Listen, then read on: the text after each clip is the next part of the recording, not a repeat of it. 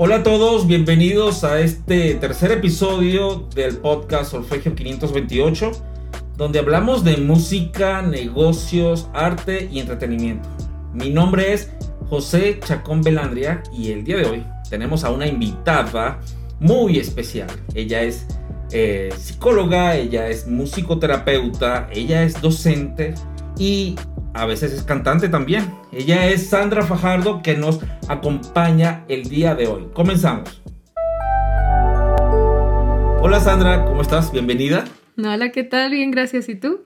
Muy bien, aquí estamos muy contentos de tenerte en casa, de platicar contigo, porque tienes muchísimo que, que decir a nuestra audiencia, ¿no? Este, de este fascinante mundo de la música y de la terapia musical. Y también pues queremos conocerte un poco más, ¿no? Cómo llegaste a, esta hermosa profesión y cómo llegaste también a acompañar a la gente eh, de forma terapéutica con la música, ¿no? Entonces es algo que probablemente muchos de nosotros eh, desconocemos y estamos deseosos de saber un poco más de ello, ¿no? Este, pues platícanos, ¿cómo fue tu inicio con la música, antes de tu carrera profesional como psicóloga, háblanos de la Sandra pequeñita, estimulada por la música, las artes, o no fue así. Ok, sí, bueno, pues primero que nada, darte las gracias este, por la invitación. la verdad es un gusto estar aquí, como bien dices, pues es una área que no se conoce tanto, pero que bueno, está tomando cada vez más fuerza y sobre todo aquí en, territorio nacional, ¿no? Entonces, bueno. ¿Cómo fue el inicio? Híjole, pues ese, la historia yo creo que viene desde muchísimo antes, incluso de que naciera, que tiene que ver con mis eh, tíos, con mis abuelos, que les encantaba la música. Entonces, bueno, se dice que todo lo que ocurre en el vientre materno, pues también tiene una influencia, ¿no? Mm. Entonces yo me imagino que desde ahí venía, pero pasó algo muy curioso, fíjate, este, cuando tenía cuatro años, resulta ser que mi mamá me lleva a una tienda departamental para ver qué quería Sandra para Navidad. Sandrita pequeña. Sí, de cuatro años. Y entonces eh, se preguntaba, pues ¿dónde quedó Sandra? Porque de repente se le perdió. Dijo, ¿dónde quedó? ¿A dónde se fue? Pues me estuvo buscando y dio con que Sandra pues estaba parada enfrente de un piano de cola totalmente anonadada. ¿No? Fascinada. Mi mamá dice que ni siquiera sabía que yo conocía lo que era un piano. Y que me dijo, ¿qué haces? Estoy viendo este piano. ¿Por qué? Pues es que me encanta. No quiero nada para Navidad. Es más, le voy a decir al niñito Dios que no quiero juguetes, no quiero nada de cumpleaños y no quiero recibir nunca nada, ningún regalo. Quiero este piano. Entonces ahí fue cuando ella me dijo, bueno, pues a lo mejor le interesa el piano o la música. Y de ahí pues me metió a estudiar un poco clases de piano. Y digo un poco porque, bueno, pues estaba chiquita en ese entonces, no me admitieron. Mm. En ese entonces no me admitieron porque según esto pues la edad todavía no. Antes era un poco áspero el trato de las, de las escuelas y las llamadas, los llamados conservatorios de música, en donde te hacían un examen para ver si tú servías para la música o no. Entonces era algo incluso que bajaba muchísimo el ánimo de la gente porque te hacían exámenes rítmicos y cosas y su diagnóstico era, no, no sirve para esto, no es admitido. Entonces, digo, no era nada incluyente el estudiar música de, de, una forma, este, digamos, formal, pues, por la redundancia. ¿Y llegaste a tener maestros privados de música? No, fíjate que en realidad no, no recuerdo mucho, o sea, qué, qué fue lo que pasó, no recuerdo ni siquiera que me hayan hecho un examen. Creo que más bien no había a lo mejor tanta información mm. como ahora del impacto que tenía la música en el ser humano. Entonces, pues de que todos los seres somos musicales o tenemos eh, la capacidad de, de desarrollar habilidades musicales, eh, y entonces lo que le comentaron fue que necesitaba yo aprender a leer para poderme enseñar a leer partituras. Ah, vaya cosa. O que tenía que saber lo que era arriba, abajo, derecha, izquierda. Y bueno, pues déjate comento que cuando estaba chiquita me acuerdo estar sentada en mi cama y que le decía a mi mamá, mamá, papá, arriba, abajo, derecha, izquierda. Era como mi bandera decirles, ya sé. Ya sé, ¿dónde está? Pues métame en música. Exactamente, ya puedo entrar al conservatorio, pero bueno, entré a ese conservatorio hasta los seis años. Ah, fíjate. Igual muy pequeñita, pues. Sí, sí. Era el momento adecuado, pues. Así es, así es. Y solo fueron eh, una clase a la semana durante media hora. Realmente ah, no era mucho. ¿Por cuánto tiempo estuviste asistiendo? Yo creo que fueron como tres años en realidad. Ah, fue un, fue un buen tiempo, pues. Sí, así es. ¿Y qué música estudiabas? clásica. Música clásica. ¿Te gustaba lo que estudiabas? Sí, me gustaba mucho. ¿Querías tocar otra cosa? ¿No, no querías tocar pop o más? ¿No? en realidad, ¿sabes qué quería tocar? Este, va a sonar bien de niña, pero eh, las canciones de Sailor Moon. Sí, bueno, por lo general el, repertorio temprano tiene que ver con, con películas o con eh, todo lo que ven los niños en, la tele, ¿no? O lo que ven los niños en el contenido, ¿no? Claro. Digital. Este, Sí tiene que ver mucho con eso, ¿no? En el caso de pues, las películas, las clásicas películas, pues a veces el primer amor musical de los niños son los temas de las canciones de películas, ¿no? Claro. ¿Y qué música se escuchaba en tu casa? ¿Qué música escuchaba mamá y papá?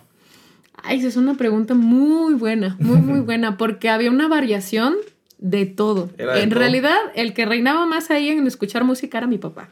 Ah, fíjate. Sí, mi mamá como que le daba la batuta y pon lo que tú quieras. Y mi papá, bueno, como tuvo la oportunidad de irse a Yugoslavia a estudiar allá su carrera ah, profesional, pues imagínate el mundo de música que conoció allá. Wow. Y te estoy hablando de, pues, de 1960 y tantos, cuando ah, yo creo que andaba por allá. Ajá. Fíjate. Entonces, pues la música era de todos lados, ¿no? Era, era croata, era este, española, francesa, alemana, italiana sobre todo. Fíjate. Así es, entonces, pues era la música que más, y, y son de las que me acuerdo, y, muy padre porque pues no entendía lo que decían, entonces disfrutaba realmente. Te enfocas en la música. Exacto. Exactamente. Tal cual. Y luego cuando empezaste a, a, avanzar en edad, ¿Fueron cambiando tus gustos musicales? ¿Cómo se fueron, cómo, cómo fueron variando tus gustos? Sí, radicalmente. ¿Sí? Sí, en la adolescencia me enfoqué más al rock, eh, gótico, este, metal, metal sinfónico, eso sí, que, que se vea que sigue lo clásico. ¿Y eso no venía por influencia de mamá y papá, pues? No. ¿Eso era influenciado por quién? Eh, yo creo que, no fue una influencia, a lo mejor del momento, como en la época, que era lo que se escuchaba, ya sabes, este, Korn, Evanescence. Ajá. Estás hablando de plenos finales de los noventas, ¿no? Exacto. Sí, pues cuando yo tenía alrededor de 14, 15 años, 12 incluso quizá. ¿Y era lo que se escuchaba en, el colegio? ¿Era lo que escuchaban tus compañeros y, y amigas? Algunos, no, no todos en realidad, más bien lo que se escuchaba en la televisión. Ah, era lo que tú veías en, la televisión. Exacto, pero fíjate que yo hice clic, este, y esa es la parte pues que tiene que ver con, con la musicoterapia, ¿no? Que es cómo desde tu sentir encuentras una manera de expresión o un resonar como empático en la música, ¿no? Entonces creo que lo que acontecía en la música y en mi vida en ese momento pues resonaban. Entró probablemente todo ese género musical y esa etapa la música entró con facilidad gracias a los videoclips. ¿Te gustaba ver videoclips? ¿A, lo que veías en la tele? Sí. ¿Eso facilitó las cosas? Sí, probablemente, ¿no? Fíjate que no lo había pensado tanto porque no soy tan visual, pero probablemente. Conozco mucha gente y, y, es casual de que en este podcast ya que, apenas estamos iniciando, este, ya, ya una persona dijo de que efectivamente como que la pasión por, por la música y la decisión de ser músico vino por la influencia de los medios este, televisivos en, en, la parte de los videoclips, que, esa doble estimulación musical este, y, y visual, pues lo, hizo decidir, fíjate. Ok, Sí, muy interesante. Y creo que tiene que ver también con los canales en los que cada uno recibimos, ¿no? este, yo, no todos recibimos con los mismos canales, ¿verdad? No, yo no soy tan visual, entonces no creo que tanto. Quizá a lo mejor influyó un poco, pero no demasiado. Siento que más bien era el género, era la música, era lo que me transmitía y lo que yo podía contactar y cómo sentía esa empatía con la música de ese Y aparte, pues el género es lo que refleja la juventud, ¿no? O sea, el género y la energía que refleja es, propio de la juventud, pues, ¿sabes? Yo creo que también hay algo allí de, de, vibración con, los géneros y las edades, las circunstancias de las personas, ¿no? Eso es algo que puede ser muy interesante. Eh, ya luego de eso, ¿regresó la música? ¿Solamente ahora te convertiste en melómana y te gustaba la música?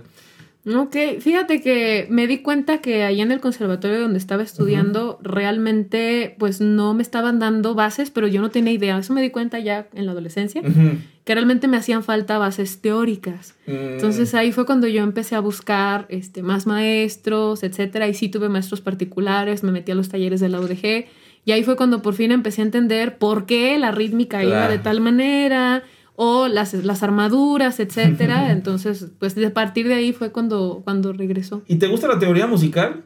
Sí. ¿Sí te gusta? Mucho. ¿Qué ves en la teoría musical que te parece interesante? ¿Qué, qué ves en ella? Híjole, am, yo creo que más que nada es como un poquito de la filosofía oriental, que es como aprender las técnicas lo suficientemente bien y conocerlas a fondo de tal manera que puedas practicarlas con el fluir de tu cuerpo al grado de que las olvides y simplemente Mm. empieces a crear.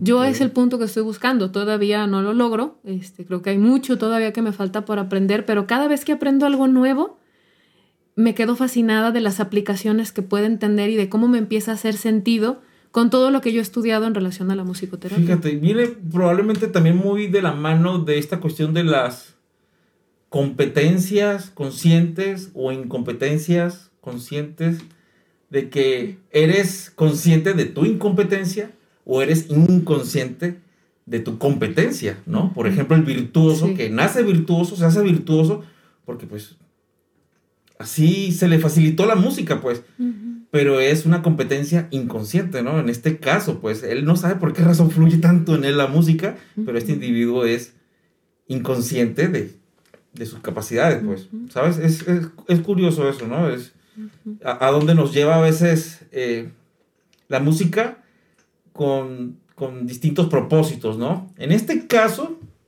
tú estudiaste psicología, Ujú. licenciatura en psicología. Platícanos de esa etapa de, de la psicología. ¿Por qué decides estudiar psicología? Mm, bueno, dicen que los psicólogos somos los que tenemos más problemas. No es como de, ay, estudia psicología para arreglar tu propia vida. Y yo recuerdo que mis compañeros, bueno, no todos, algunos, este, se sentían un poco ofendidos ante esto, como de, ¿cómo crees? ¿No? O sea, ¿cómo es posible que me digas eso? Pero en realidad sí, es cierto. Es cierto, yo creo que todas las personas tenemos siempre algún tema que trabajar y no hay familias perfectas ni sociedades perfectas, Sí, entonces siempre sí. venimos con alguna herida y bueno, desde el simple hecho desde que nuestros padres pues son, son humanos, ¿no? Y van a tener aciertos y también van a tener errores. Entonces, por lo tanto, eh, ya llega un punto en el que nos toca hacernos a nosotros responsables del cómo llevamos esas heridas y de cómo, eh, in- mm, vaya, hacemos nuestras relaciones eh, interpersonales, ¿no? En base a eso. Sí. Sí, entonces, en ese sentido, pues creo que los psicólogos somos aquellas personas que, pues, nos damos cuenta de esto, hablando de la conciencia. ¿no? Nos damos cuenta de esto y decimos, bueno, pues, va, o sea, voy a adentrarme en este mundo para de ahí poder acompañar, ¿no? A otras personas. ¿Cómo acompaño a una persona en sus duelos si no he trabajado mis propios duelos? Exactamente. ¿no? Entonces, creo que desde, desde esta etapa de adolescencia que te platico, que fue una etapa pues un poco difícil para mí, yo, yo lo, lo reviso y digo, ay, pues sí estaba fuerte. Ah, sí. Ajá, y encontré en la música una compañía. Creo que también al tener la materia de psicología en la prepa, dije, oh, esto es lo mío. Ah, ahí fue probablemente Sí. el primer encuentro con el tema psicología. Totalmente. En la prepa. Sí, en la prepa con la ¿Tuviste buena conducción docente en la preparatoria entonces? Que te estimuló para estudiar psicología. Fíjate que no tanto la... la ¿No fue tanto el maestro? No, más bien fueron los contenidos que veía y cómo este, a mí se me facilitaba, me acuerdo que no estudiaba y sacaba 10, ¿no? Pero era porque a mí me encantaba leer y leer. Muy y autodidacta, leer. entonces. Sí, a leer y leer. Y justamente le dije en ese momento a mi familia, quiero tomar terapia, porque yo quería saber lo que era un psicólogo. Fíjate. Sí. Fíjate, por lo general es al contrario, ¿no? La familia tú vas a terapia. Exacto, sí, no, pero yo quería es la saber. voluntad de... Fíjate, qué curioso. Y cuando entras a la carrera, ¿en qué lugar quedó la música? No, la música siempre ha tenido un lugar básico, importante, fundamental y privilegiado en mi vida.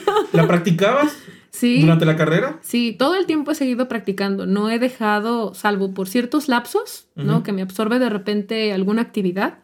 Pero salvo eso, es un, es un continuo, ¿no? Este, no, no avanzo tanto como yo quisiera, porque pues creo que necesito ya un coach así como muy específico. Ajá, ajá. Pero voy avanzando de poco a poquito y no lo suelto y no lo suelto. Y en ese entonces, pues no era la excepción, ¿no? En Claro. razón de eso y, y de escuchar música. Y yo tenía muy en claro que yo quería ser musicoterapeuta. Fíjate. ¿Y en qué momento oh, llegó esta curiosidad por cantar? ¿O se te dio cantar así de una forma espontánea? ¿O llevaste clases? ¿Llevaste alguna asesoría para cantar? ¿Cómo fue ese proceso? Híjole, es, un- es una cosa muy... como un poco compleja porque eh, yo siempre me negué a cantar eh, por la cuestión de que, bueno, no me gustaba mucho estar en, en el spotlight. Ah, ok. Ajá, y de chiquita era como de, ay, mira, la niña que canta y que toca, ¿no? Y como tenía voz afinada por el piano, querían que cantara, entonces yo no lo hacía. ¿Cómo llegó esta, esta onda? Pues después pues, de querer cantar fue en el momento en el que me di cuenta que la razón por la que, y bueno, trabajo terapéutico, psicoterapéutico, me di cuenta que la razón principal del por qué no quería cantar es porque al momento de que tú usas tu voz, conectas con cosas muy profundas ah, de tu ser. Entonces, hay por ahí un tema en específico que salía con la voz y me la amarraba, me la atoraba totalmente. Entonces yo decidí cantar para desatorar esa parte. Ah, Entonces llevé de la mano la clase de canto junto con el proceso terapéutico. Se podría decir de que es una buena terapia cantar, incluso una melodía sin necesariamente aplicar la técnica ni nada, sino solamente como, como un ejercicio también de, liberación también, ¿se puede decir eso? Yo creo que el, realizar cualquier arte, ¿no? Mm. El, cualquier actividad artística, como ah, la danza, la pintura, el baile, eh, el canto, tocar algún instrumento, la escultura. Es como nuestro cable a tierra, ¿no? Ahí Así se escapan las cosas que están por allí pendientes y flotando innecesarias. Y platícanos entonces, sales de la carrera, terminas la licenciatura en psicología y luego qué? ¿Luego qué ocurrió? Pues tomé la licenciatura una clase con una maestra eh, que honestamente ahí me pareció un acompañamiento maravilloso. Eh, el ITESO, que fue donde estudié, te provee una materia al inicio y al final, que de hecho es uno y dos, que te ayuda como a encaminarte profesionalmente, como de qué es lo que tú quieres hacer. Ok. Entonces, en esa materia, al finalizar, yo le expongo a, través de mi ensayo que estoy totalmente convencida de que quiero ser musicoterapeuta. Entonces ella se queda con esta idea como que le, le, movió mucho y recuerdo su retroalimentación en el ensayo eh, y me, come, me, eh, me habla por teléfono, me invita en enero, justamente yo terminé en diciembre del 2010 y en enero del 2011 me habla y me invita a una especialidad que va a tener lugar aquí en Guadalajara de musicoterapia para eh, marzo. ¡Wow! Y casi inmediato ya. Exactamente. Entonces, a los tres meses yo ya había iniciado mi, mi especialidad en musicoterapia. Platícanos de esa especialidad, de, de, la, tu especialidad en musicoterapia. ¿Cuánto tiempo duró? ¿De qué se trataba? Uy, pues eh, duró dos años dos años. Eh, eran fines de semanas muy intensos porque, bueno, lo estudié en el Instituto de Musicoterapia Mexicano Humanista, eh, a cargo de Víctor Muñoz Polit, y justamente allá, en México, que es donde está, eh, la sede. exactamente, bueno, pues decidieron traerlo a Guadalajara. Entonces, ah, pues solamente podían venir un fin de semana al mes. Entonces era un fin de semana súper intenso. ¿Cuántas horas era cada sábado? Híjole, era los viernes alrededor de 5 o 6 horas y los sábados de 8 de la mañana, no, de 9 de la mañana a 8 de la noche. Entonces... Una cosa intensiva, pues. Salíamos molidísimos. Todo el mundo parecía que nos había pasado el tren por encima. ¿Y se iban con trabajo a casa? Sí, sí, ah, siempre. Era práctico y también había... Eh, como te digo, ah, trabajo independiente, pues, por parte del alumno. Así es, totalmente. Y así fueron dos años. Sí, sí, sí, nos dejaban pues bastante que leer y bastante que hacer y trabajar durante el mes o las cuatro semanas de que nos eh, veíamos. Y el fin de semana trabajábamos los contenidos, pero de una manera práctica. Mm. Y todo era vivencial. Ah, todo era vivencial y entre nosotros practicábamos y pues a la vez llevabas tu propio proceso, porque parte de eso es muy importante, el que tú conozcas cómo se siente Claro. El vivir esas experiencias musicoterapéuticas. Fíjate. Y son muy fuertes y sumamente profundas. Wow.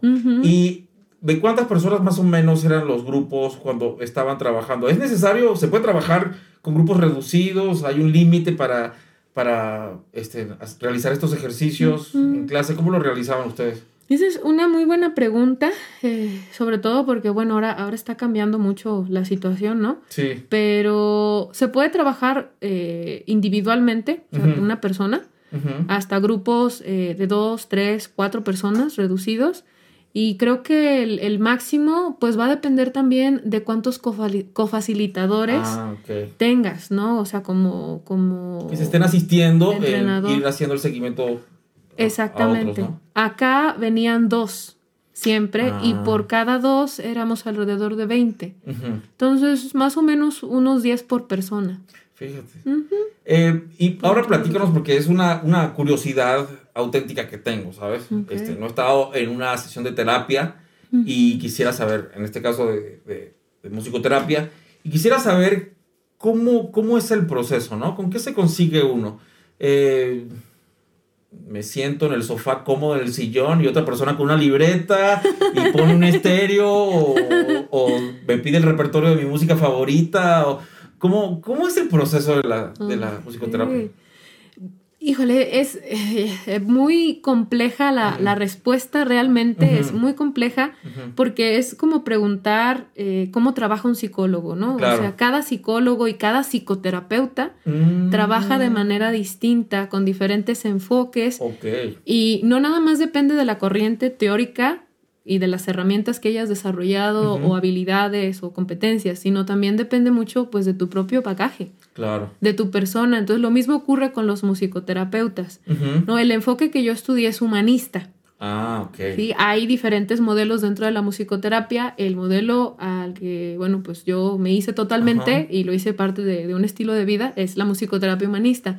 ¿Cómo sucede este proceso? Bueno, pues partiendo de que, que te- como te decía, cada, cada individuo trabaja distinto y con cada persona también se trabaja distinto porque es como el enfoque centrado en la persona. Entonces Claro. es individual. Claro. ¿no? Eh, en mi caso, eh, lo que yo viví, lo que yo también hago es, sí pedimos un repertorio como una especie de biografía musical Claro. para darnos idea de por dónde está la persona, qué sentimientos pudo haber tenido y sobre todo estas vivencias musicalmente desde su niñez hasta la actualidad. Entonces pasas por la adolescencia, la juventud, etc. ¿no? Entonces eso te da muchísima idea de por dónde trabajar con esa persona. Aparte de que es muy importante comenzar con la música que nos gusta.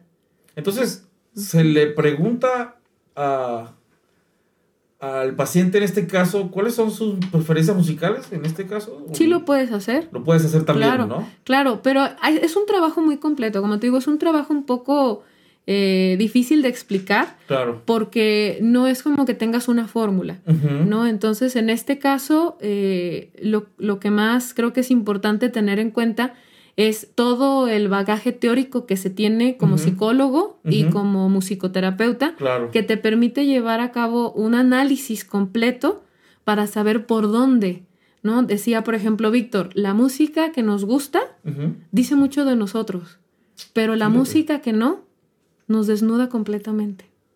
¿En serio? No había pensado en eso. Sí. ¿Y qué música no te gusta? Ay, la banda. sí, pero la banda desafinada. La banda. Sí, la, la he empezado a, incorporar. Y anteriormente no me gustaba la electrónica. Y sí me di cuenta que tenía mucho que ver con mi historia y una parte que no quería voltear a ver. Y Ah, ahorita la puedo aguantar Ya bastante bien. Sobrevives con ella también. Totalmente, sí. Fíjate. Así no es. sabía esto. Es muy interesante esto que acabas de decir de precisamente de que la música que nos disgusta, pues algo, algo hay ahí, ¿no? De que habla más por nosotros, ¿no? Es como que lo que Sí, eso. choca, te checa. Ándale, ¿no? exactamente, en eso estaba pensando. Sí. Exacto. Fíjate qué curioso eso. Y cuando entras, por ejemplo, vamos a hablar de un caso específico para que Ajá. nos ayudes, para que nos ayudes a, a recrear un, poco el escenario. Vamos a, a suponer un paciente y eh, estamos tratando un problema, una afección emocional. Supongamos un duelo, ¿sabes? Entonces, eh, más o menos, eh, ¿qué ocurre en, en- en ese momento para tratar ese problema emocional con la persona? Me imagino que es probablemente, muy probablemente un ejercicio individual, ¿no? Lo que se hace ahí el acompañamiento. No O puede ser grupal también. Sí, puede ser grupal. Ah, fíjate. Todo depende de em, la persona, de cómo esté llevando su proceso, de la situación en la que esté. Porque, por ejemplo, si la persona está llevando un proceso de terapia contigo, bueno, tú ya tienes todo un historial Claro. con el que has estado trabajando y de repente sucede un duelo, bueno, el trabajo va a ser distinto a que si es una persona que acaba de llegar, ¿sí? O a que, y también depende del duelo. O sea, si estamos hablando de la pérdida de la infancia, de una escuela, de un hogar, de un familiar, del esposo, de un hijo. O sea, depende mucho del tipo de duelo, ¿no? Incluso hasta de la salud. Sí. También, porque también perder la salud es un, es un duelo, ¿no? O capacidades, ¿no? Cuando empezamos a, a envejecer, también es un duelo, ¿no? Entonces, todo depende también de eso, pero eh, bueno, a grandes rasgos, ¿cómo se podría trabajar con una persona que llega con un tema así? ¿No? Eh, recuerdo justamente en, en, el, en, el, en, la especialidad de musicoterapia que llegó una compañera con un duelo, ¿no? Digo, porque todos trabajamos al final de cuentas nuestros duelos, ¿no? Y esta compañera tal cual expuso el duelo de la muerte de un hijo. Mm. Entonces, en ese momento, básicamente es tratar de acompañar. Sí, como es humanista, lo que corresponde es acompañar con toda tu presencia, con toda tu intención, con toda tu energía, con todo tu ser y también con la música, eso que está sucediendo. Claro. ¿Cómo acompañas con la música dándote cuenta de toda su postura corporal? Okay. entonces, una invitación es adopta la postura que corresponda a tu emoción. Entonces, muchas personas cuando están pasando por un duelo, pues se encogen Wow. Es como esta posición. Una posición casi que fetal, ¿no? Como de, reserva y. Sí, porque los duelos, pues generalmente nos llevan también a nuestra vulnerabilidad, ¿no? Fíjate. Así es, entonces acompañas desde ahí y cuando estás en grupo el trabajo es riquísimo, riquísimo porque la energía de, la demás, de las otras personas de tu grupo de alguna manera contienen, claro. así como el vaso contiene el agua. Claro. Y a la vez puedes invitar a, cada uno de los individuos a que exprese o externe de manera musical lo que está percibiendo. Y es un trabajo tanto allá como acá, porque lo que percibo pues también es mío. Sí, sí, exacto. Y entonces ahí en ese momento empiezas a acompañar y la persona que está trabajando inevitablemente siente clic con ciertas eh, intervenciones. Hay una vibración por simpatía ahí entre todos. Pues. Ah, exactamente. Sí, exactamente. Es como lo que ocurre. Entonces puede ser algo, puede ser una gran experiencia para alguien que no lo haya tomado nunca, pues. Totalmente. Puede ser algo revelador, ¿no? En este caso. Y la Revelador y sanador. Y sanador, exactamente. Muy que sanador. Es, que es el objetivo principal. Ese es el objetivo principal, exactamente. Y, y eh, la sanador está en la música por sí sola, pero también en el grupo, pero también en la interacción con el musicoterapeuta. Justamente recientemente escuché unas pláticas en una conferencia respecto a la musicoterapia y eso es lo que hablaban, que muchos de los estudios están enfocando a la relación que sostiene el musicoterapeuta con su paciente, de forma que este también tiene un impacto muy fuerte. Definitivamente, ¿no? Sí, y platícanos un poco de la manera o, o del estilo en el que se podría acompañar, digo, ya nos dejaste muy claro de que hay varias corrientes y cada una, de acuerdo a su caso y, a la investigación previa o a la, forma de acompañar, pues ejecuta de una manera distinta la terapia.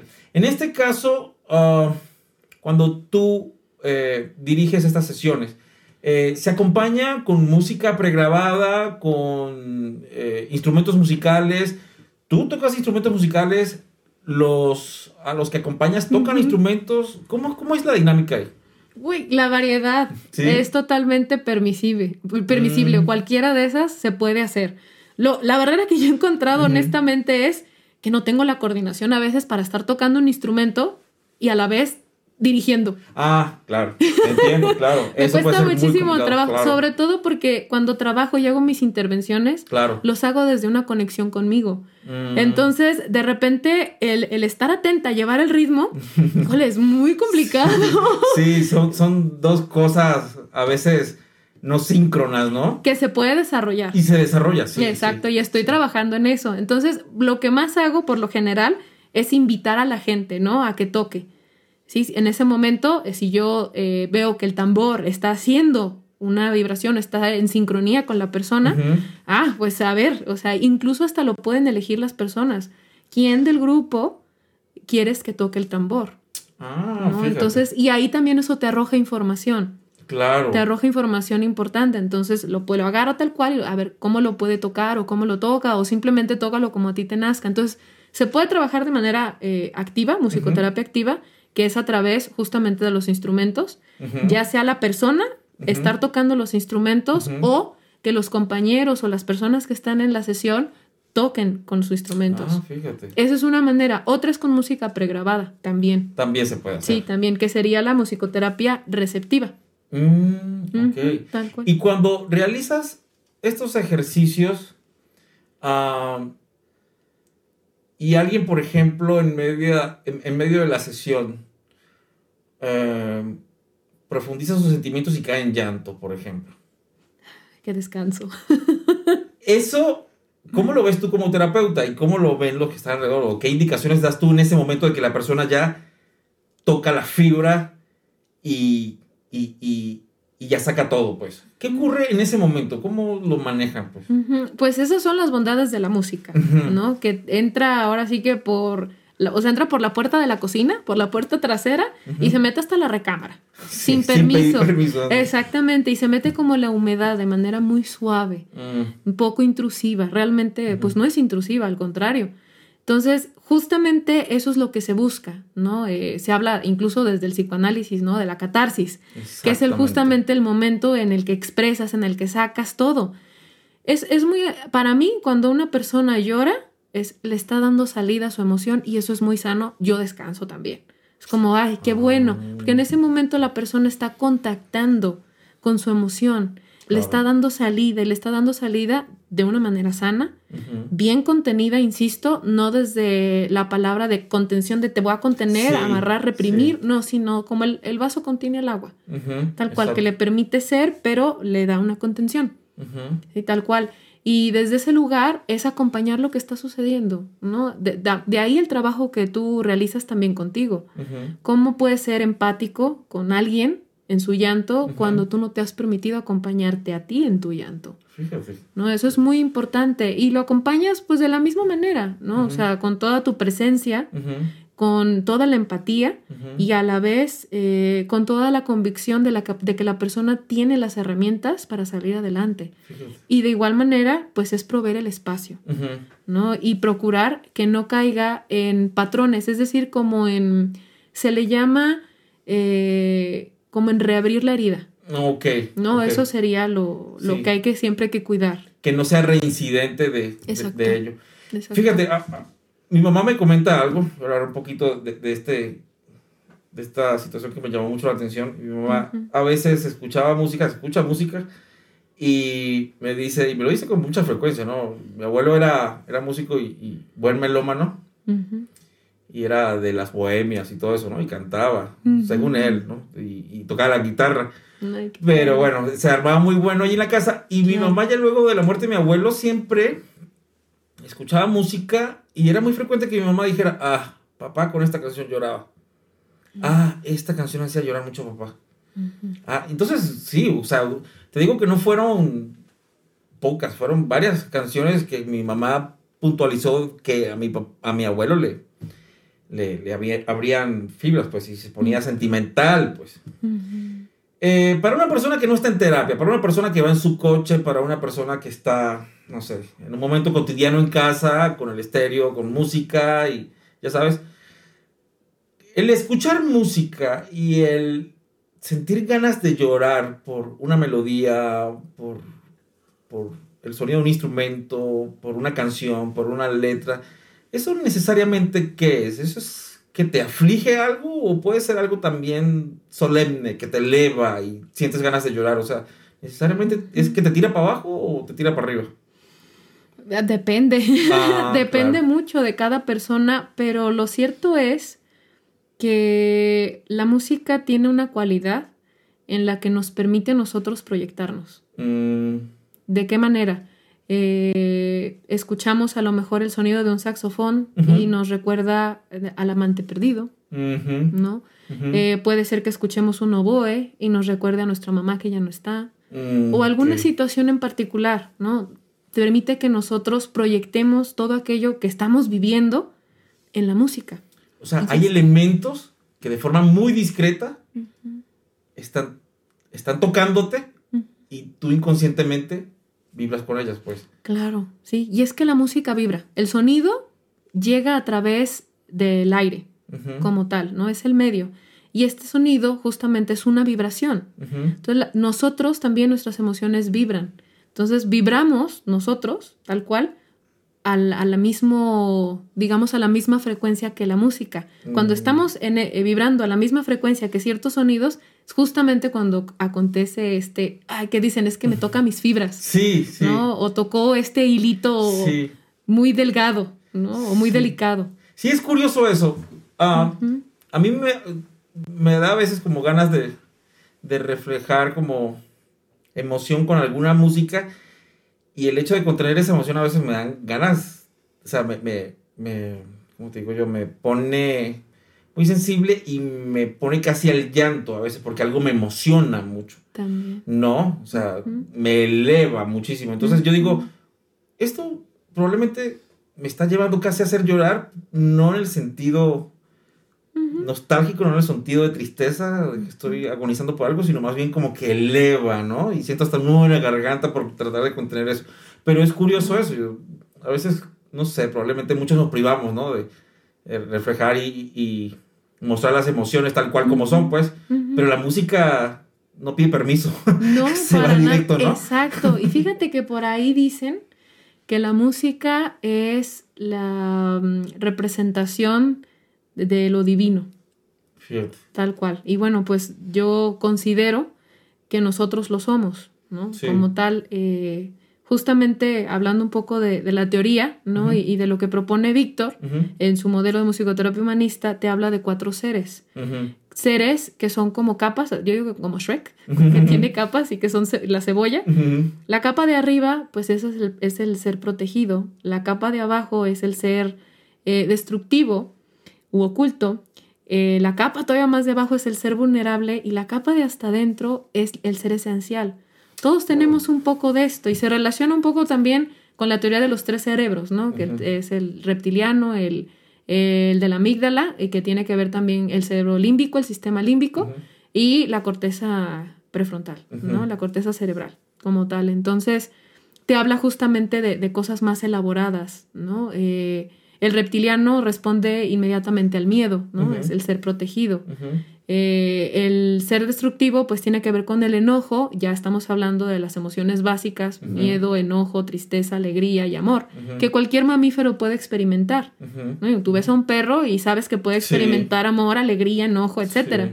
Y de igual manera, eh, vamos ahora a la corteza cerebral y es como todo lo más elaborado y ahí es donde está todo el, racionamiento, el raciocinio, el, razonamiento, pero también está esta parte espiritual, ah, que es inherente al ser humano, muy independientemente de sus creencias religiosas. Exactamente, Y te conecta con esa parte, porque también eres tu ser esencial. Sí. Como tal. Entonces, este, bueno, ahí está la parte divina y la parte divina de la música, ¿no? Que te conecta con, con el amor, con la compasión, ¿no? Y que viene mucho de la empatía. Y es que la música tiene la característica de activar la zona donde se encuentran las neuronas espejo, que justamente están encargadas de la empatía. Claro. Entonces, como tal, pues de ahí que no me parece extraño, pues que nos conecte con estos sentimientos, vaya, se podrán decir a lo mejor sublimes. Sí, sí, me preguntaba eso y creo que, creo que entiendo mucho mejor de dónde viene todo esto. Porque de aquí viene mi próxima pregunta y es, ¿también la música a razón terapéutica ha acompañado a personas cuando fallecen, verdad? Ah, sí, es fabuloso. Sí. Sí, sí, sí, tener la oportunidad. Mira, creo yo que tener la oportunidad de tú acompañarte con la música es fabuloso, pero tener la oportunidad de que alguien te acompañe junto con la música y la relación que se crea entre tú y yo por la música es increíble. Y puede generar realmente un cambio en las vivencias. Yo creo, y a lo mejor va a sonar un poco locochón, a lo mejor medio metafísico o esotérico, no lo sé, pero estoy convencida de que el tiempo no es lineal. El tiempo no es lineal, aunque lo entendamos así, porque luego hacemos nuestras líneas de tiempo, ¿no? En la escuela, y ahí vamos anotando para poderlo entender, pero yo creo que el tiempo no es lineal y de igual manera eh, la gravedad y de igual manera pues tampoco eh, las vibraciones creo que tengan como un límite. Honestamente, pues estoy consciente de mi incapacidad para realmente poder asir estos conceptos. Sí. Pero la manera en la que sucede en, mi cabeza es que si tú logras acompañar a una persona en, en, lo que sea que esté viviendo, a veces también acompañas a su niño. Mm. Porque en ese momento lo que está experimentando la persona a veces es algo que le está tocando fibras de cuando era niño. Y realmente tú te sientes en ese momento como un niño y reaccionas como un niño. ¿no? Entonces, si logras acompañar a ese pequeño o esa pequeña y sanar esa herida desde donde está interactuando, pues es como si viajaras en el tiempo, ¿no? es como si viajaras en el tiempo y entonces sanas y provees la oportunidad de que en su presente y en su futuro sea distinta la vivencia. Y eso mismo sucede en el acompañamiento con personas que están en fase terminal y a sus familias, ¿no? Eh, hay varios estudios de cómo eh, impacta la música en el cerebro y de cómo facilita la segregación de ciertas sustancias que nos producen bienestar, pero creo que más allá de eso es justamente la contención que te ofrece la música y que además te lleva a experimentar de digamos, la, pues ahora sí lo divino, ¿no? Lo, lo, lo esencial, lo, lo espiritual, ¿no? Y desde este lugar te provee la posibilidad de sanar heridas que muchas veces pues no tenemos la oportunidad de sanar cuando la persona pues está en sus últimos momentos, ¿no? Y dar la oportunidad justamente de expresar, porque como la música llega y te toca, pues te está tocando tus emociones y en ese momento es la necesidad de externarlas.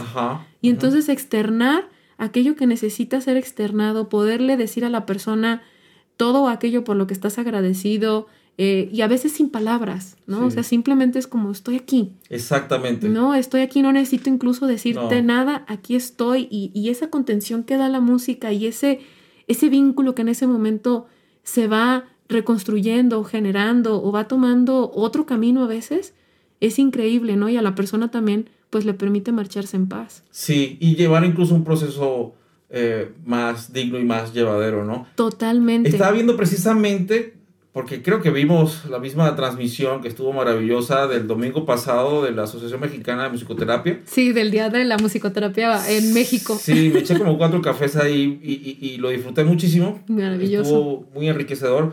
Eh, personas de, de, todo el continente y también invitados de, de Europa platicaron, este, comprendí mucho y, te agradezco muchísimo por, por, la información que me diste, porque fue muy, muy atinado este, para comprender un poco más, ¿sabes? De, de este aspecto de la musicoterapia. Eh, vi algo que, que, me llamó mucho la atención, bueno, escuché algo y vi algo allí de uno de los ponentes. que creo que era precisamente el, el terapeuta que está en, en España, que precisamente también estudió en, en, donde tú estuviste en Ciudad de México, en... En, el instituto en de el musicoterapia sí. Él es egresado de allí también y él pues tuvo una experiencia aparte, pues en paralelos, pero desde España, pues, ¿no? Entonces, eh, yendo a estos hogares de asistencia y también a, hospitales. Y él decía algo que me llamó mucho la atención y él decía, eh, en Europa ya se están tomando medidas para cada vez hacer más inclusiva la terapia musical como una alternativa y una práctica en, en, los hospitales, en las clínicas, ¿no? Incluso que parte del, del, presupuesto se está evaluando cada vez más en la Unión Europea, estimar esto como, como parte de un agregado, ¿no? De, de, del ámbito presupuesto de salud. Lo cual me pareció muy interesante y hablaron de que lastimosamente en Latinoamérica pues estamos a años luz de eso. Ojalá este tipo de pequeñas conversaciones y pues las carreras y todo eso abra un poquito más el panorama, ¿no? Para la gente, para que entienda la importancia de esto que estamos practicando en este momento. Pero me llamó mucho la atención algo que dijo él y era sobre el, la condición en la que está el paciente y a veces eh, lo complicado que era acompañar a una persona con instrumentos musicales dentro del mismo recinto. Y él decía, es que acústicamente los lugares de enfermos son terribles. Y ocurren reflexiones inesperadas, no hay espacio, hay cables, hay sensores por todos lados y a veces dificulta mucho el acompañamiento. Entonces me pareció muy interesante, ¿sabes? Porque no fue nomás este, el acompañar a una persona, bueno, te voy a acompañar, como tú lo dices, probablemente con alguna pista de audio o cantando algo, sino que este se metía con toda una banda y con cuerdas y cantando todos. Entonces me hizo reflexionar mucho de que sí, efectivamente tenemos mucho que aprender porque también el lugar se tiene que adecuar en cierta manera, ¿no? Se tiene que pensar también en procedimientos y probablemente reestructurar algunas cosas para ser más digno, para ser más llevadero y para ser más, este, ad hoc el, lugar para el, para el paciente. Hablaron también, hubo uno de Brasil que me llamó mucho la atención, no sé si lo viste, y él habló sobre de una niña que él estuvo acompañando en terapia y se dio cuenta de que en ciertas situaciones la niña cantaba, la niña lloraba en la menor en el mm. tono de la menor. Y eso me llamó increíblemente la atención porque él se dio cuenta, porque es músico y tiene entrenamiento auditivo para ello. Exacto. Y cuando estaba acompañando, él se dio cuenta de que precisamente la nota y el, la tonalidad, más bien, en la que estaba eh, cantando era la menor. Entonces, entre músicos conocemos de que la cualidad de acordes menores es triste, es balada, un tanto melancólica, y me llamó muchísimo la atención. O que te puede llevar al amor también. O también, sí, en la balada, ¿no? Mucho del modo menor, eólico y todo eso. Entonces me pareció súper interesante. Eh, ¿Conociste a, conoces a varias de las personas que estuvieron ahí interviniendo en ese, eh, en ese encuentro. Sí, tengo la fortuna de, conocerlos incluso personalmente y, de haber sido su alumna. No, realmente, y sí es, sí es una, una gran, un gran beneficio, pues, este, fortuna, más que nada, ¿no?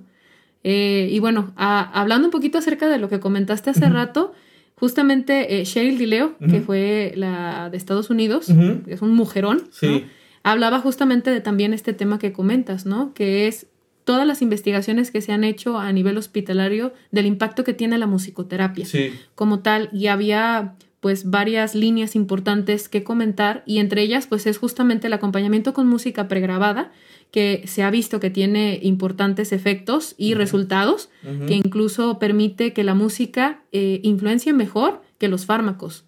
Fíjate. ¿no? Entonces eh, hay ciertos estados o, o, ciertas, por ejemplo, están, creo, creo, si entendí bien, que están tratando de eh, poner eh, la música en lugar de la anestesia.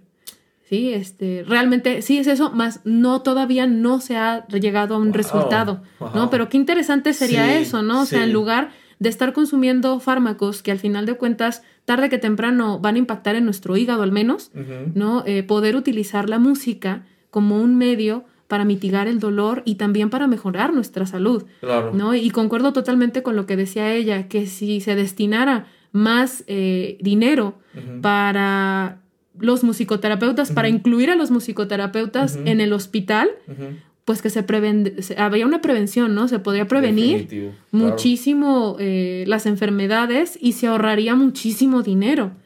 ¿No? Realmente, y sobre todo, pues a una mejor calidad de vida a nivel general. Y honestamente, eh, yo no creo que nada más sean hospitales. Yo creo que si pudieran darle como más oportunidad eh, económicamente eh, toda la infraestructura, etcétera, para que los musicoterapeutas entráramos en diferentes áreas, pudiéramos tener realmente una, calidad, una calidad de vida pues muchísimo mejor, ¿no? En instituciones educativas, por ejemplo, ¿no? Las escuelas, que tanta falta En empresas también. En empresas también. Así es, para el manejo del estrés, para la relación que se llevan unos con otros, ¿no? Porque cuando tú trabajas a nivel música o musicoterapéutico con eh, una empresa, pasa algo muy hermoso, que es que todos están igual.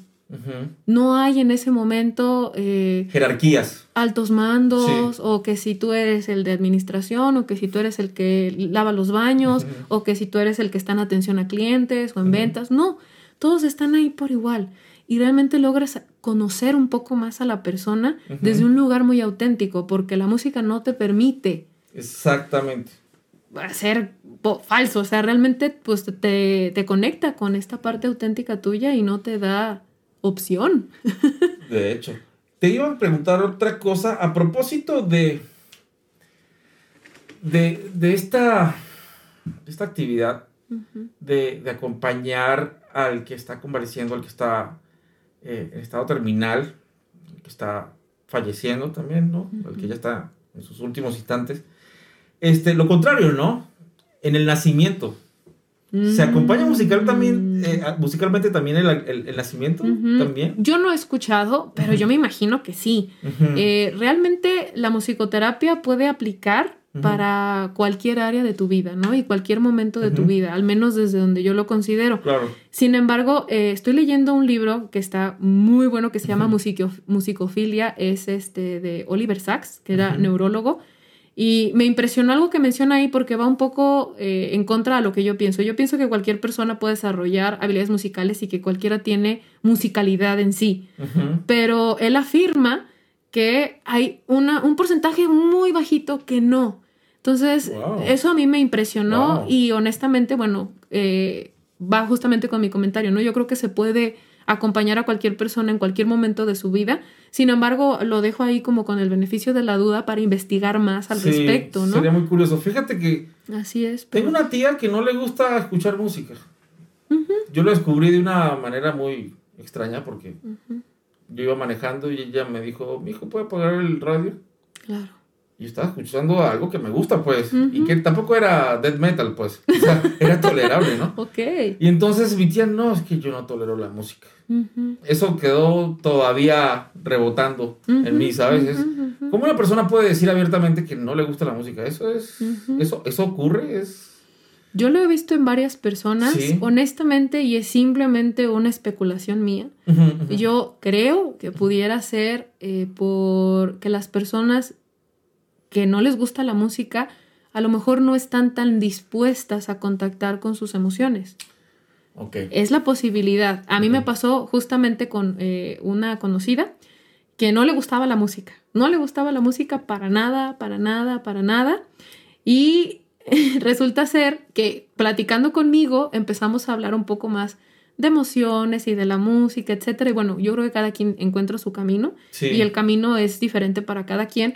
Ella lo encontró en eh, lecturas de la Biblia, como más en contacto con Dios y empezó a trabajar sus emociones desde ahí. Y me dijo un día, Sandra, ¿qué crees? Ya me gusta poner música. y yo, ¿cómo le hiciste? Pues es que, te soy muy honesta, gracias a lo que he estado oyendo y mi grupo de apoyo, etcétera, etcétera, y que me he estado adentrando más en mí, me di cuenta que este tipo de música sí me gusta. Y además, el día que tú cantaste, porque un día me, pidió que cantara, eh, me movió algo. Y, eso me, llevó a tratar como de, ver que por, por qué se me había movido algo. Fíjate. Sí, y hasta la fecha, eso, momento que llego con ella, momento que, ¿me cantas algo? sí, entonces, digo, en, ese, en esa situación sí aplica lo que, lo que yo pienso, pero puede ser que esté equivocada, ¿no? Y puede ser que realmente, como afirma también Oliver Sacks, pues hay personas que... Que definitivamente no. Que no, así es. Y yo sigo pensando que tiene que ver con las emociones, ¿verdad? Pero sí. pues le daremos el beneficio de la duda. Oye, y hay algo muy curioso que, pasa con muchos colegas. Este, yo soy músico y, hay algo curioso que pasa con muchos colegas músicos. Y es de que incluso pueden ser muy buenos eh, tocando un instrumento y con muchas habilidades interpretativas en la música, pero no bailan. ¿Por, qué, ¿Por, qué, pasa eso? O sea, es curioso, ¿no? Se supone que, bueno, pues sincronizas con el ritmo y está la, armonía implícita y la melodía y estos tres pilares musicales andan de vuelta en vuelta. Se supone que pues, el ritmo está allí ya, ¿no? ¿Y por qué mover los pies y la cadera puede ser algo complicado? Si te das cuenta, también a veces tiene que ver un poco con, con el cómo contactan con sus emociones, ¿no? Igualmente, nuevamente es una especulación, porque pues cada, cada uno es eh, algo distinto, ¿no? realmente creo que pudiera ser una explicación el hecho de que cualquier tipo de arte, como decía hace unos momentos, es una manera de expresar. Y pues los músicos, creo yo, que tienen esta necesidad por expresar. Mm. Y encuentran, es al igual que cualquier artista, ¿no? Encuentran en el arte, en este caso en la interpretación de un instrumento o en la composición, una manera de expresarse. Claro. Y entonces eh, tu cuerpo también es una manera de expresar. Entonces, si, si hay alguna especie de, de, mm, límite que se pone uno mismo, ¿no? Por X o Y motivo, ¿no? Y, que tiene que ver a veces con la familia, a veces con el temperamento, con la manera en la que, en la que ya eres tú, ¿no?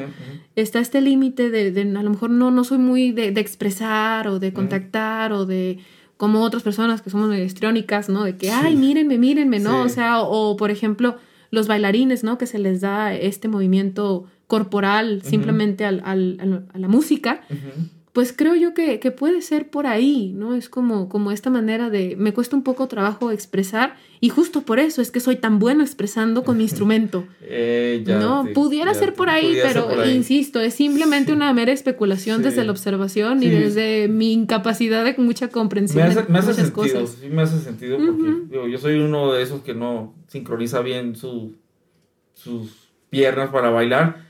Entonces sí me doy cuenta de que también es como una cuestión de atención, ¿no? Y de priorizar algo de la música. Para mí priorizar algo de la música es más interpretarla y analizarla. Ajá. No es tanto el goce y el, ¿sabes? El, eh, la fiesta, pues, el, baile y, todo ese tipo de situaciones. Claro. Ah, en la terapia, te iba a preguntar esto hace rato y, y se me había escapado. En la terapia hay músicas o géneros preferidos para acompañar o no necesariamente. Se puede acompañar con cualquier género, con cualquier forma de interpretación. Sí, es abierto. Sí, sí, realmente es abierto. Insisto, nuevamente tiene que ver con la, con la persona.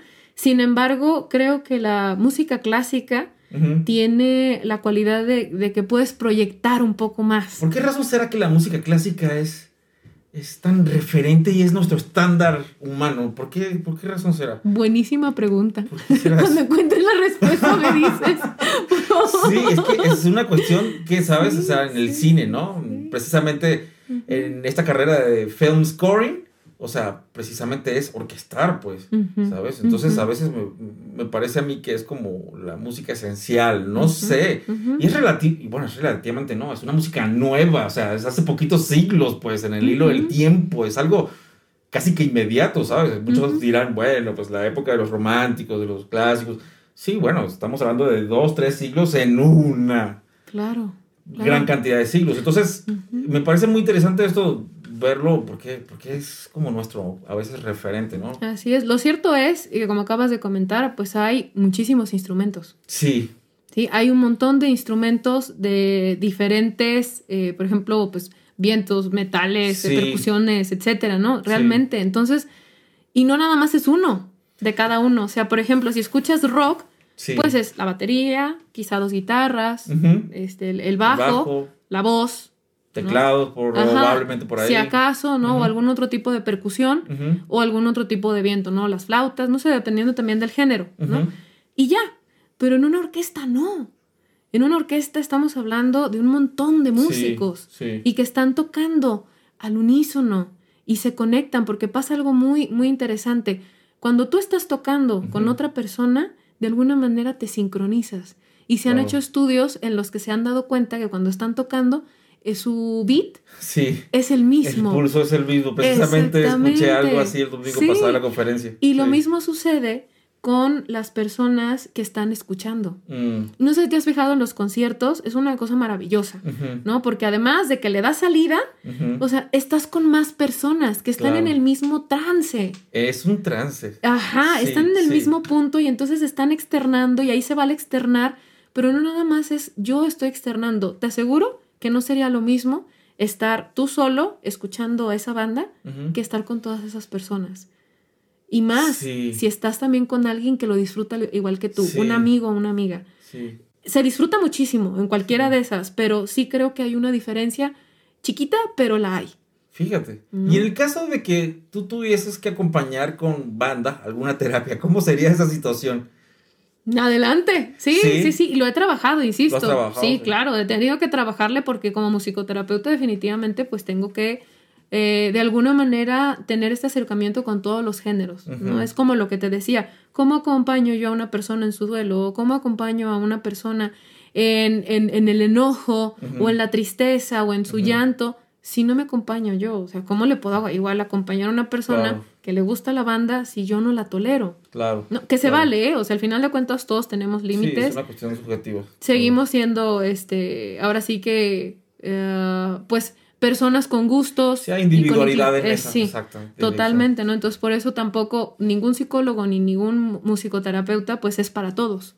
¿no? O sea, hay- aunque haya diferentes corrientes y aunque tengas diferentes perspectivas o enfoques, definitivamente la persona, eh, pues se va, va a encontrar un clic, va a resonar con la persona, no nada más, o sea, no nada más es el enfoque, no nada más es la corriente, es con la persona. Sí, Entonces, desde este lugar se puede acompañar y bueno, andando un poco más en esta pregunta que me hacías, preferentemente es música clásica, pero también sin letra.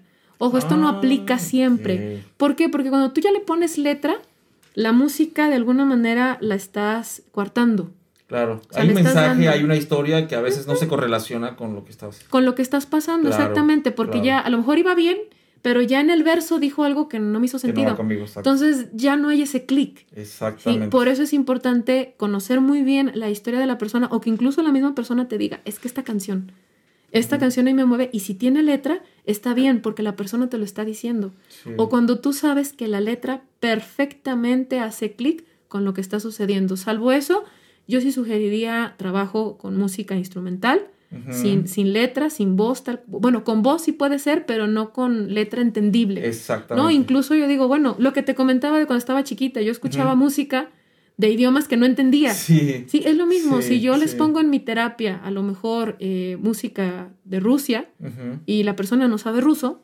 Sí. pues, ¿qué importa? Porque no, no le va a limitar No. eh, esa proyección. Exactamente. Simplemente va a escuchar la voz sin importar lo que esté diciendo. Fíjate. ¿no? Está muy interesante eso. Y con respecto a, a lo que está ocurriendo en la actualidad, con, con- con esta situación que llevamos, ya vamos a cumplir un añito, ¿no? De, de- de Sí. situación. Eh, la gente se alejó de, de los escenarios a fuerzas. La gente se, se alejó de la música en vivo a fuerzas. Ujú. Por medidas, por precaución, por cuidar los nuestros. Eh, pero en casa, ¿tú crees que la gente abrazó a la música más férreamente, más fuerte? ¿Tú crees que la gente está consumiendo más música ahora? ¿Cómo lo ves?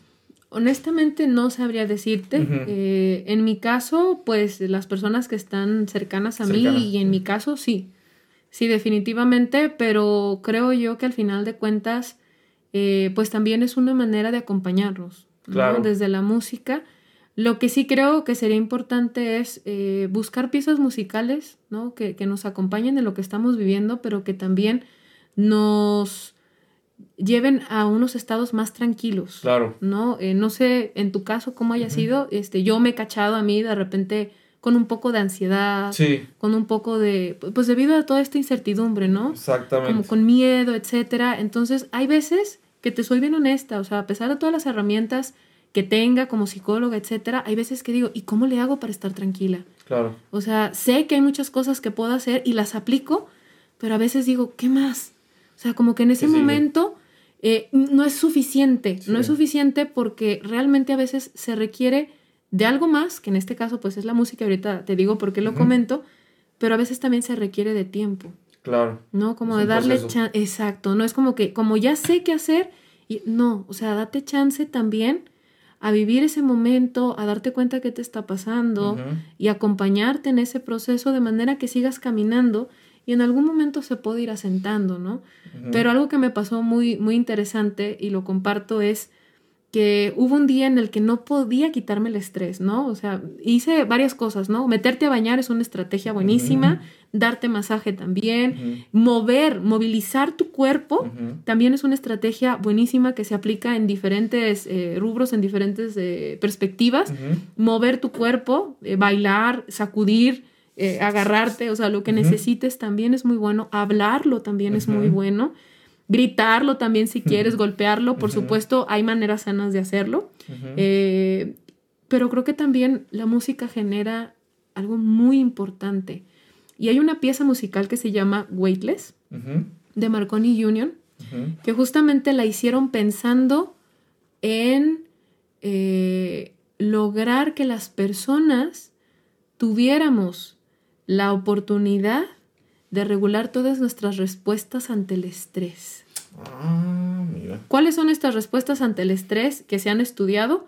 y que tienen una evidencia, bueno, es el, el latir del corazón, la respiración entrecortada, la sudoración, Sudoración. exactamente, también Sí. es parte, y la tensión muscular. Es lo que se puede medir, ¿no? Y si tú este, mides los niveles de cortisol, probablemente si estos están alterados, tu nivel de cortisol sea alto, ¿no? El cortisol, pues, es una hormona que, que se genera, pues, ante el estrés. No es mala, porque al final de cuentas nos mantiene alertas. Alertas, exactamente. Ajá, pero en altas cantidad- cantidades o por tiempos prolongados incluso inciden en, en nuestro sistema Puede ser inmunológico. perjudicial. Ujú, hasta Entonces, es- son las consecuencias del permanente estrés, de que tu sistema inmunológico también se va para el piso, pues. Exactamente. Y esta pieza musical que escuché, que está justamente pensada para regular todas estas respuestas fisiológicas. Yo la había escuchado en momentos tranquila y me sentía a todo dar. Pero en ese día que estaba muy alterada y que por más que hacía o seguía estresada, me puse esa pieza musical que dura alrededor de 8 o 9 minutos. No te miento. Fue un cambio total. Salí, después de haberme lo puesto con los audífonos, o sea, salí de mi, de mi habitación sintiéndome weightless, justamente sin peso. Sí. No, fue increíble. O sea, yo lo sabía, pero lo experimenté en carne propia. Fíjate que. Fue increíble. Ese es el poder de la música. Te iba a preguntar algo, precisamente con esto que estás hablando de, de la canción Weightless. Ah, estoy triste, pongo música feliz para contrarrestar o pongo música triste porque tengo que entrar en mood. ¿Qué ocurre con esos playlists de, de, de- de streaming de que para una tarde de parrilla con amigos? Y tú dices, eso no suena parrilla con amigos, ¿sabes? O sea, ¿Qué onda con esta cuestión de ponerme ad hoc con mis sentimientos con la música? ¿Es correcto de que si estoy triste, pues... O, o no se trata de ser correcto o no. Pues. Es, es ah, apropiado, es conveniente, si estoy triste, poner música tristona para sentir algo de sincronía o tengo que poner algo happy para poder yo decir, ok, esto me nivela y me saca del hoyito por mientras tanto, pues. A ver, yo te voy a regresar a ti la pregunta. Cuando tú estás triste eh, y te ponen música feliz, ¿cómo la recibes? A veces, sinceramente, pienso que me cae gordo. A veces, Ajá. a veces, ¿por qué tan feliz? ¿Por qué tan escala mayor? ¿Por qué tan optimista? Si no lo estoy. Exacto. Ah, mira, no, no lo había visto así. Totalmente, es, es como esta parte de, de decir, o sea, estás totalmente en, en desincronía conmigo. Exactamente, O no hay empatía. No, es como, aquí ni siquiera estoy a gusto porque no hace match con cómo, cómo estoy yo. Claro, No lo hace y te sientes incómodo, claro. ¿no? Es como cuando tú estás tranquilo, relajado y llega una persona toda acelerada, dices, Te "Pe- espera. espérate, sí, o sea, espérate, por favor. Sí, eh, Y es esa, esa como incomodidad, digo, yo no sé si podría decirse, pero espontánea. ¿no? Ante justamente algo que no está en sincronía contigo. Fíjate. Y en cambio, ¿cómo lo sientes cuando estás triste y alguien te dice, a ver, vente? Y te ponen esa pieza que sabes que te va a poner más triste. Dice, salud, compadre. Ajá, exacto. y así muchas películas. Así es. Y, y lo sacas y a lo mejor hasta lo cantas y te sientes acompañado. Ya te cacho.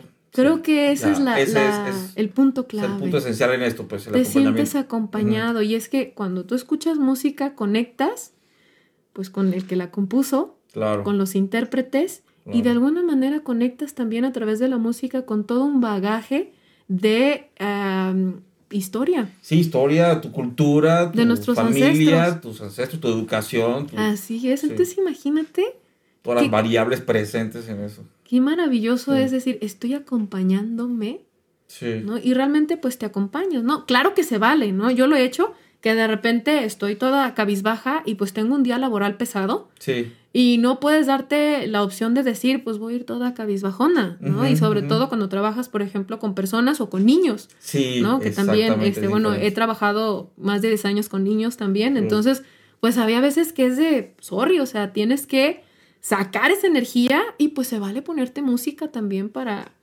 para energita- energizarte y revitalizarte. Precisamente te iba a preguntar por eso y, y- y diste un giro eh, a donde yo iba. Y es precisamente con esta cuestión del, del playlist de hacer ejercicio. El playlist de salir a correr, Oh, de levantar peso, de salir en la bici.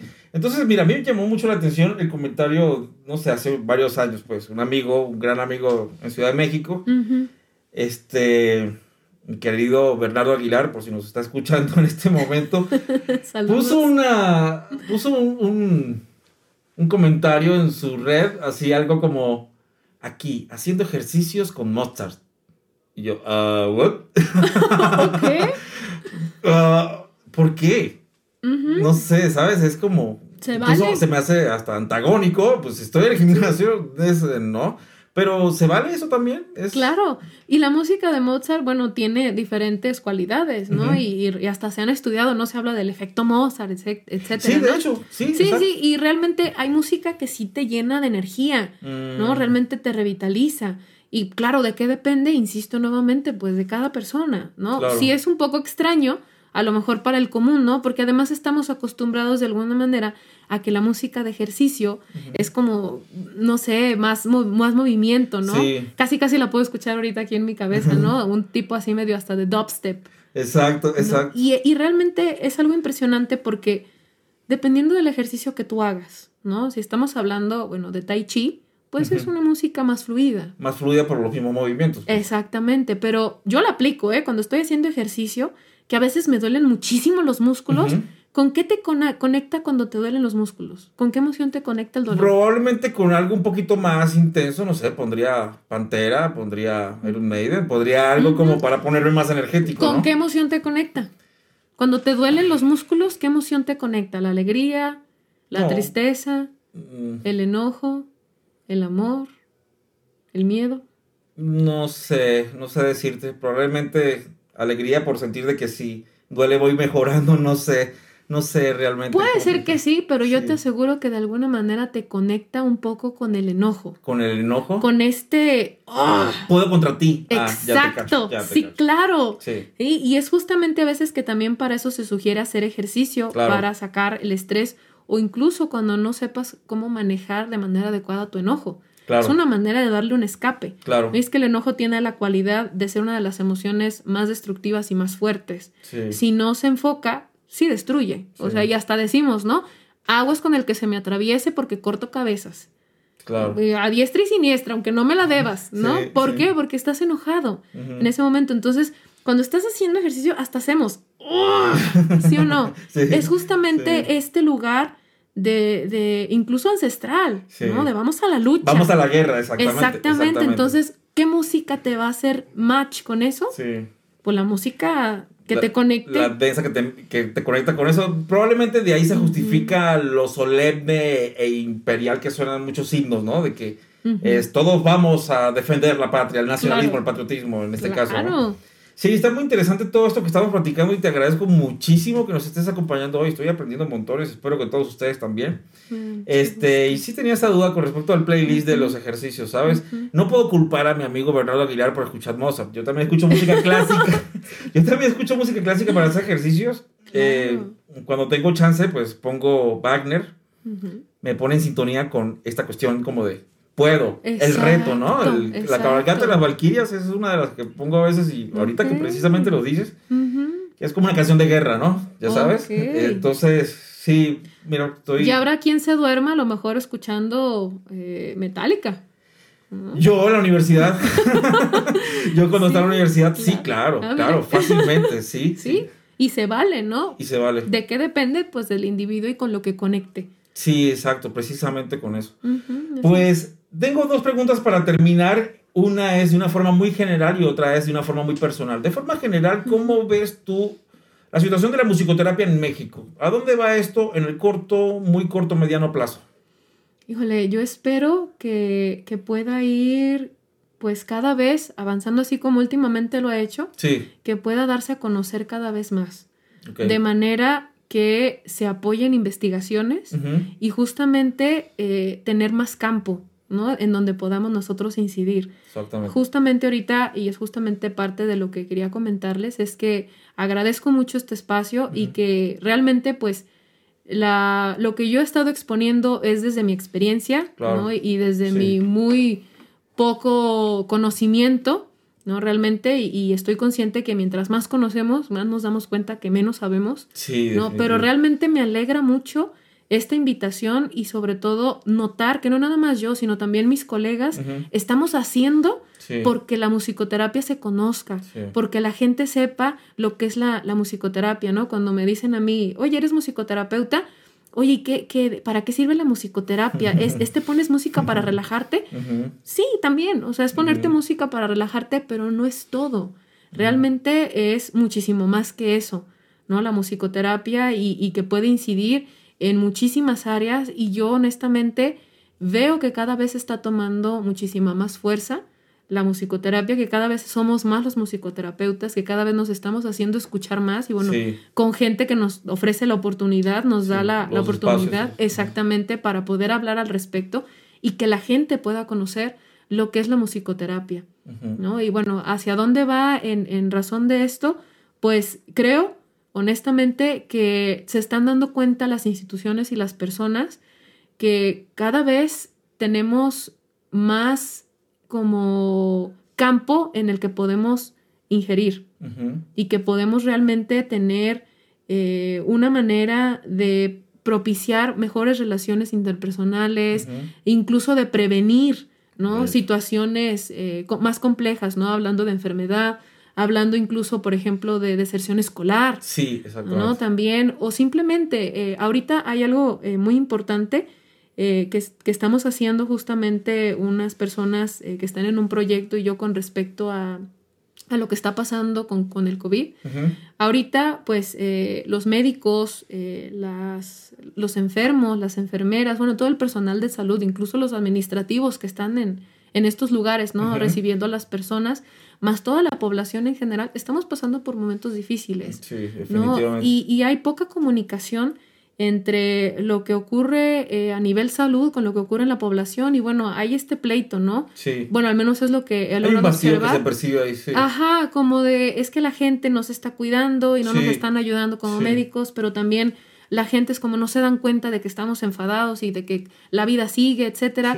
Digo, no creo que sea para todos, pero sí he notado un poco esta situación y entonces justamente, ¿cómo le hacemos nosotros como musicoterapeutas o simplemente como psicólogos para poder apoyar cuando no podemos estar ahí? Exactamente. ¿Cómo le podemos hacer? Entonces, insisto, creo que cada vez está eh, la población, la gente, las instituciones dándose cuenta de que la musicoterapia tiene mucho que ofrecer y justamente me acaban de invitar a trabajar en un proyecto que tiene que ver con armar eh, música o una especie de mm. playlist para poder incidir justamente en, en, los, en los médicos, ¿no? de ah, manera que les ofrezca como este lienzo, ¿no? De descanso o a lo mejor de revitalizarse. Exactamente. Justamente estamos trabajando en interesante eso. Ese proyecto, no sé qué tanto alcance logremos, yo espero que sea mucho, ¿no? Y pues toda la gente que quiera unirse a, a este movimiento está más que invitada, pero sí creo que es importante, ¿no? Dar, dar el espacio a que la musicoterapia pueda realizar su labor. Está muy interesante todo lo que estás diciendo y quería eh, terminar con esta última pregunta. ¿Cuáles son tus planes inmediatos? Ya hablaste de este proyecto que tienes. Eh, ¿Y qué otras cosas tienes en mente en, el futuro, ahorita inmediato? Eh, no sé, ¿en qué otra cosa vas a andar? Ok. Pues está este proyecto, eh, definitivamente es totalmente voluntario, ¿no? Y, creo que puede tener mucho alcance y realmente esperando que tenga el alcance que estamos proyectando, por un lado, y pues que es trabajo, es otra cosa muy importante, que la musicoterapia puede trabajar, igual que ahorita todas las profesiones realmente, no es exclusivo de la musicoterapia, pero bueno, como musicoterapeuta estoy encantada de poder trabajar con otros profesionistas, ¿no? Y que se pueda ajustar muy bien al respecto. Otro plan eh, estoy proyectando es justamente con la directora de, Recrea, que es una institución que se dedica a apoyar a personas con necesidades especiales. Porque eh, aquí en, en, la ciudad pues hay varios que a lo mejor puedan atender a niños, pero es difícil encontrar que atiendan jóvenes o ya este, adultos jóvenes o incluso adultos ya más maduros con necesidades especiales. Y estamos justamente formando un programa eh, de atención para manejo de emociones, tanto para familiares como para las personas a nivel online. Ah, fíjate. Precisamente por la situación que estamos viviendo, ¿no? Eh, otro proyecto es apoyar a los padres de familia en el manejo también emocional de sus hijos, en el desarrollo de la inteligencia emocional, pero sobre todo apoyar a los papás a que justamente tengan ellos herramientas desde la musicoterapia, como decíamos, entra hasta el cuarto, que tengan ellos herramientas para poder acompañar a sus hijos en el, en el desarrollo y en su proceso de manejo de emociones. ¿no? ¿Cuántos papás no lidian ahorita con los berrinches, la frustración? es, un tema, muy es un fuerte. Tema muy fuerte ahorita. Así es, muy, muy fuerte. Yo en lo particular lo vivo con mi pequeño que está viendo clases de 8 de la mañana a 12 del mediodía en línea y a pesar de su esfuerzo y su atención, el esfuerzo por mantener la atención en esa pantallita, luego de ello medio echarse un snack y luego volver a la computadora a completar el trabajo que tiene que hacer. Entonces sí, hay cosas que creo que que nos está perjudicando en este momento y nos tiene que hacer reaccionar. Exacto. Nos tiene que, eh, tiene que haber como una revelación de, de muchas cosas que estamos haciendo mal. Este es un punto en el que realmente se nos está invitando sí. a, a, generar movimiento. Sí. ¿No? Entonces desde ahí hay que responder, ¿no? Como tal, y justamente por ahí va, ¿no? Y bueno, esto es a corto plazo, a un poco más largo plazo, por supuesto que me encantaría poder tener eh, un espacio adecuado para apoyar a las familias en general. Claro. ¿No? Para toda esta situación, eh, ya sea tenga un fin o no, la cuestión del COVID, pero cuando podamos realmente acudir, exactamente, dar un acompañamiento, pero también, ¿sabes en dónde? Un acompañamiento a los chicos, porque desde mi punto de vista, y es una opinión de, una simple humana, que realmente la, educación mm, ha tenido ya tiempo eh, bueno, yo he visto que desde hace tiempo necesita cambiar. Sí. Necesita evolucionar. Sí. Y ahora se ve con muchísima más claridad. Sí, Entonces, ¿qué está pasando? Que los chicos van a tener muchas carencias. Sí. ¿No? Sobre todo hablando del desarrollo psicosocial. Sí, exactamente. Va a haber esas carencias. Entonces, claro que me encantaría poder generar la estructura suficiente para poder apoyar en este recuperar. En el recuperar. Y a lo mejor hasta mejor, ¿no? Sí, y, revertirla, ¿no? Revertir el resultado para más positivo. Pues. Exacto, sobre todo porque la música prende todas las zonas del cerebro. o sea, si tú haces, por ejemplo, algo físico, se prende una zona de tu cerebro. Si estás escuchando, se prende otra. Si estás observando algo, se prende otra. Pero con la música se prenden todas las zonas. O sea, incluso un eh, Stephen Kolsch, que es eh, también eh, especialista en, psicología de la música, hablaba de eso. Pues, ¿qué parte del cerebro no se prende? No, más bien creo que la pregunta sería esa. Exacto, sí, ¿qué parte del cerebro no, que no se prende, ¿no? Exactamente, entonces. está súper interesante. Muy eh, me voy a robar unos minutitos, unos minutitos más, porque hay dos preguntas obligadas, obligadas, que yo sé que la audiencia está esperando. Y probablemente en este momento, sí, yo quería preguntar eso. Yo tenía esta duda, ¿sabes? sí. Porque esta es esta cuestión no interactiva, pues tengo que, tengo que eh, Pensar rascarle bien, porque pues tenemos a un público al que le debemos también información. Y es con respecto a dos cosas importantes, y si me lo puedes resumir, mejor. Para dos, eh, para dos preguntas. Estas son las dos preguntas. Eh, la primera pregunta es, ¿el musicoterapeuta necesariamente tiene que saber música y tocar un instrumento o mm. no? Ok. Sí y no. Ok. Nuevamente eh, me remito a dependiendo del enfoque. Ok. ¿sí? Eh, la mayor parte de las escuelas que ofrecen musicoterapia, ¿no? y sobre todo las que he visto en España, te piden que sepas tocar un instrumento, definitivamente, y que sepas de teoría musical.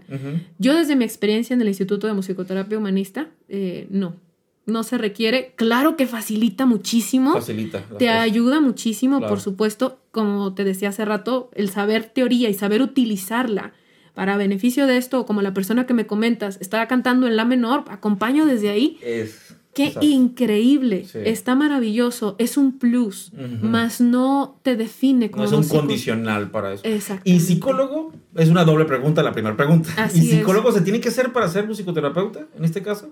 Esa es una pregunta que me parece un poco complicada porque definitivamente en la carrera de psicología aprendes muchísimas cosas que cimentan justamente todos los fundamentos y además las actitudes que tú como psicólogo puedes tener, incluso hasta debes tener, Claro. ¿no? Basándome un poco como en esta onda del código ético, etcétera. ¿no?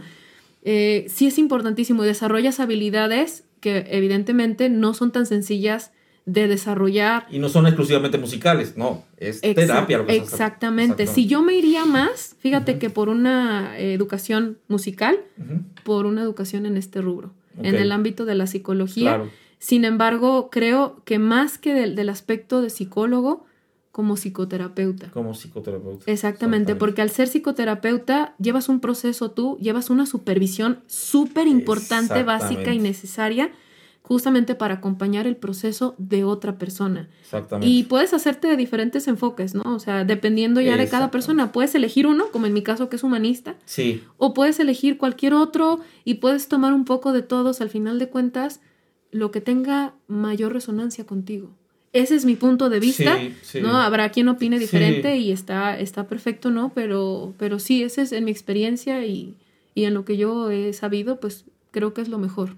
Y la carrera de, ya para terminar, es la última pregunta, la, la carrera de, de musicoterapia. Es una carrera, es una licenciatura y puede ser una maestría también. ¿No puede ser un diplomado de seis meses? ¿El convertirte en musicoterapeuta? No, eso no. A lo mejor puedes tomar un diplomado en musicoterapia como para conocer, ¿no? Cómo Para puedes acercarte a ella utilizar, como- acercarte, exactamente, pero no. Para ser musicoterapeuta creo que sí se requiere un entrenamiento muy preciso, una carrera, Una evidentemente pues una carrera tiene su duración, Sí, ¿no? claro, es larga, Para, para ello es. y de igual manera una maestría, ¿no? Exacto. Creo, creo que ambas puede aplicar perfectamente. Eh, todo depende justamente del, de la supervisión que se lleve y de todo el trabajo que se haga, no nada más a nivel teoría y a nivel conocimientos, sino sobre todo el trabajo que hagas contigo Exactamente, y el acompañamiento que recibas por parte de profesionales. exactamente. Wow. Probablemente tengamos otro episodio contigo porque hay muchísimo que hablar, ¿sabes?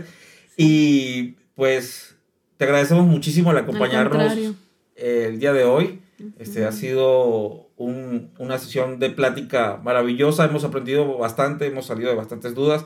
Hemos conocido la musicoterapia desde una perspectiva cercana de alguien que, que lo ejerce.